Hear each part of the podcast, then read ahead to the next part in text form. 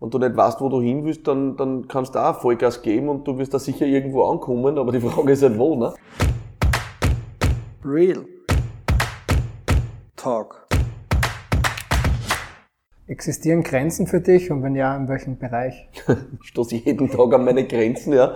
Die meisten Grenzen, glaube ich, sind wirklich im eigenen Kopf meistens, äh, weil man sich manche Dinge vielleicht nicht vorstellen kann. Äh, manche Dinge zu groß sind für den eigenen Kopf und man sich selber natürlich oft im Weg steht. Aber ich komme jeden Tag an meine Grenzen, ja. Ähm, an die Grenzen des Machbaren, an die Grenzen des Vorstellbaren. Jeden Tag, jeden Tag stoße ich dran.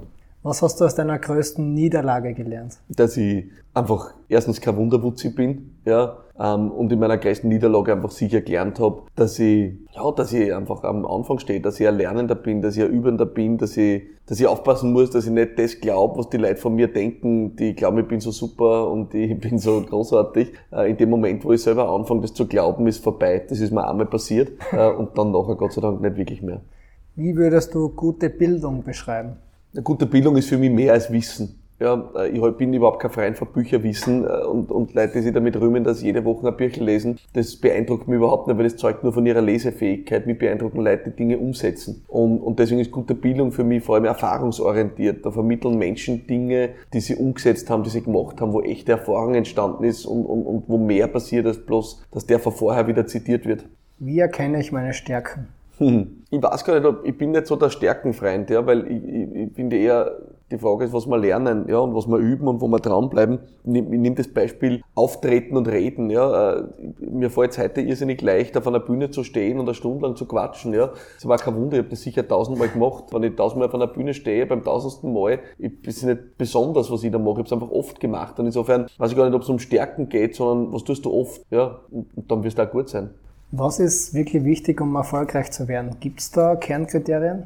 Das ist ganz interessant. Ich beschäftige mich schon damit, was die richtig Erfolgreichen anders machen als, als, als, als ich jetzt zum Beispiel. Ja? Und mein aktuelles Fazit ist, äh, die sind in der Lage, größer zu denken und bereit, mehr dafür zu tun. Und ich glaube, das, das ist die Dehnung, um die es geht. Ja? Wie groß kannst du denken und wie viel bist du bereit dafür zu tun? Ja?